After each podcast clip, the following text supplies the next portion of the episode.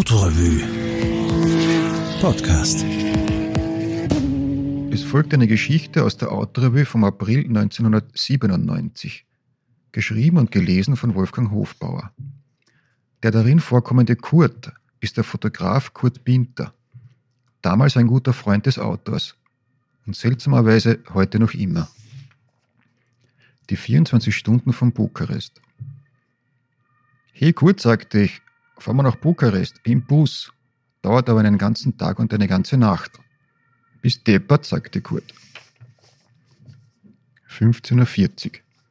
Kurt und ich stehen am Südbahnhof, Arsenalseite, und warten auf den Linienbus nach Bukarest.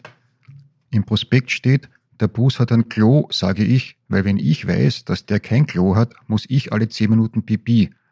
Kurt sagt, wir könnten auch hier bleiben, da am Bahnhof schaut's eh aus wie in Bukarest. Er macht ein Foto von irgendeinem Bus, sagt er, und ich soll heimgehen und mir eine Geschichte ausdenken. Außerdem keppelt er, dass ich keinen Käfig mit Händeln mit habe zur Tarnung.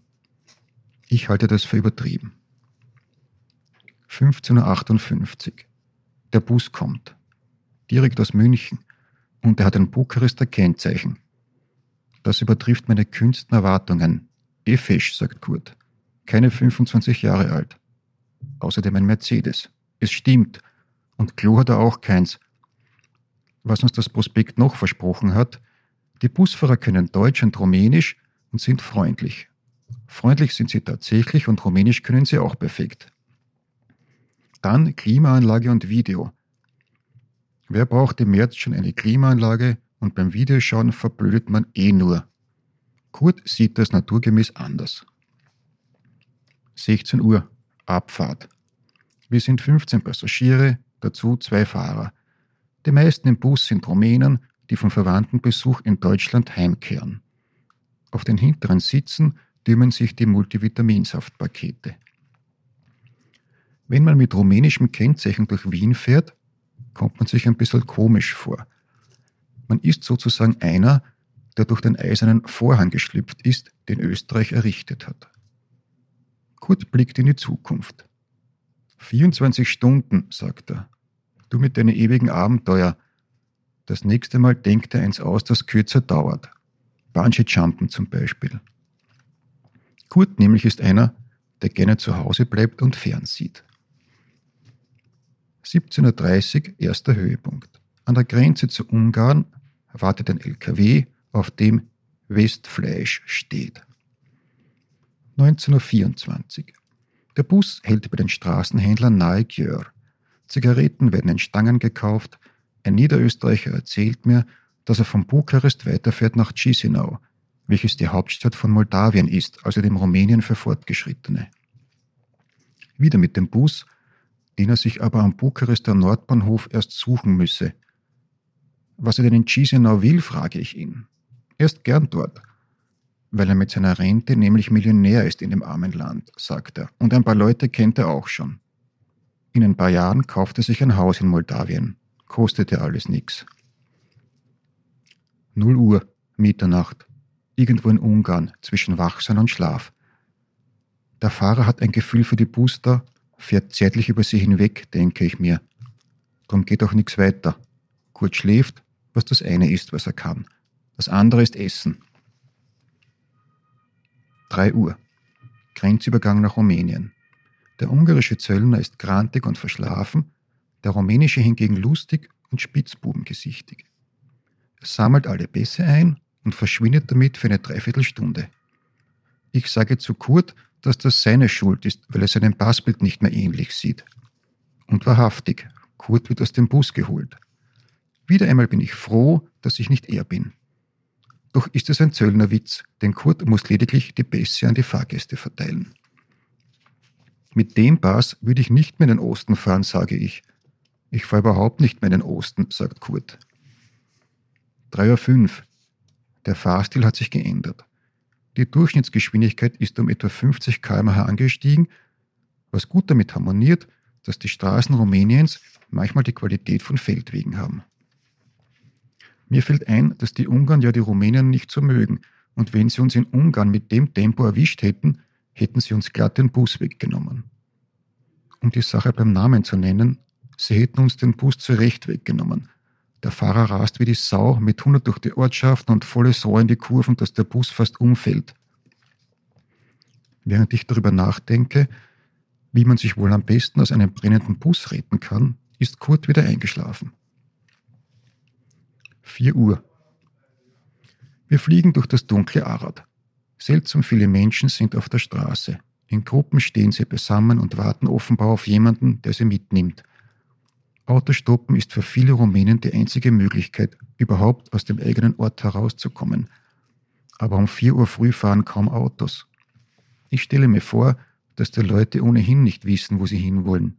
Es ist wohl so, denke ich, dass sie, würden sie mitgenommen, nirgendwo ankämen, was wiederum egal wäre, weil es dort nichts für sie zu tun gäbe. Aber sie werden ja eh von niemandem mitgenommen. Darum stehen sie einfach in der dunklen Morgenkälte herum und nichts ist einsamer und verlorener als sie. Ich beschließe, Kurt nicht zu wecken, um ihm das alles zu erzählen. 8.05 Uhr. Kurze Pause am Bahnhofsplatz von Deva. Das Bahnhofsklo sei zu empfehlen, sagt einer. Vor allem, wenn man die rumänische Bürokratie kennenlernen will. In einem Gehäuse sitzen drei Damen. Gegen 3000 Lei, weniger als ein Schilling, bekommt man das Ticket fürs Pissoir. Drauf stehen die Abteilung, in unserem Fall also WC, der Preis, das Datum und die laufende Nummer. Ich bin der 60. an diesem Tag und alles händisch mit Kuli geschrieben. Einer namens Manfred wird von der Klo-Oberaufsichtsbeamtin gebeten, die Zigarette draußen zu lassen. Als er dann im Pissoir neben mir steht, bricht's heraus aus ihm. Ja, sage ich, bedenken Sie, dass Rumänien ein Land ist, wo die Leute Kartoffeln essen und sich schlecht anziehen. Das leuchtet ihm ein. Man muss aber zu Manfreds Ehrenrettung sagen, dass er nicht nach Bukarest fährt, weil er dort Millionär ist, sondern weil er sich um ein Heim für Straßenkinder kümmert, wo er die anfallenden Reparaturen durchführt, so gut es halt geht. Und unentgeltlich freilich. Ja, sogar eigentlich im Gegenteil. Aber das ist eine andere Geschichte. 8.15 Uhr. Die westrumänischen Karpaten, durch die wir jetzt fahren, sind von einer Einsamkeit, wie wir sie Europa nicht zugetraut hätten. Die einzigen Bewohner der Hochebenen sind Schafe und deren Hirten, die aussehen wie aus einem anderen Jahrhundert. Ein paar Dörfer ducken sich in den Talsenken. Sie zeigen sich menschenleer und zwar den ganzen Tag über. Das Café Klagenfurt in Apollo de Souche hat seit Jahren geschlossen. 59. In Sepesch steigt einer zu. Es ist ein Landrumäne urwüchsigen Aussehens. Er ist jetzt der einzige im Bus, dem man einen Händelkäfig zutrauen würde. 11 Uhr. Der moldawische Millionär fragt bei einer Pause in Sibiu den Landrumänen, Fährst auf Bukarestini? Er kriegt eine unbestimmte Antwort in einer Sprache, die er nicht versteht. Ein Straßenkind taucht auf und bekommt 5000 Lei. Weil das so viel ist, zeigt uns der Bub seine Schätze. Es handelt sich dabei um einen Nagel, eine Patronenhülse und ein 500-Lire-Stück, auf das er besonders stolz ist. Wenn er einmal reich ist, wird er ein Loch hineinmachen und es sich mit einer Kette um den Hals hängen, gibt er uns zu verstehen. Dann bedauert er noch Kurt, weil der nicht Rumänisch kann. 14 Uhr. Wir glühen durch Busteni, welches der rumänische Semmering ist. Die Häuser sind viel schöner als bei uns, das heißt, sie waren viel schöner. Jetzt ist alles herrlich verfallen und verkommen, was dem gefällt, der das brachial morbide mag. Immer wieder sehen wir Rumänen bei der Ausübung ihrer zwei liebsten Hobbys, Betonieren und Autoreifen verbrennen. Kein Bach, in dem nicht zur Dekoration mindestens eine Betonröhre liegt. Das Verbrennen der Autoreifen wiederum dient der Gelsenabwehr, und zwar zu jeder Jahreszeit. Neben der Straße sehen wir einen Soldaten mit umgehängtem Gewehr beim Langlaufen. Als der Bus hupt, kommt er dramatisch aus dem Gleichgewicht vor lauter Schreck. Trotzdem winkt er uns freundlich nach. Ich hätte uns nachgeschossen, wäre ich er gewesen. 15 Uhr. Es geht gegen das Tal zu, auf schmaler Straße, rechtzeitig fällt das Gelände steil ab. Die Bremsen fangen ins Stinken an, sagt Kurt. Sowas beruhigt niemanden. Das ist sicher eine Schwerindustrie, sage ich. Die müsste dann aber schon zehn Kilometer lang sein, sagt Kurt. Er meint außerdem, dass der Chauffeur beim Bergabfahren zu wenig am Gas stehen bleibt. 16 Uhr. Im Flachland. Reifenschaden, Motorpanne und Bremsversagen werden immer unwahrscheinlicher. Das Ziel kommt schnell näher. Kurt schaut aus dem Fenster. Draußen ziehen die Ölfelder von Ploieschti vorüber. Immer wieder stehen Dachas mit geöffneter Motorhaube am Straßenrand, die Fahrer tief in den Motorraum gebeugt.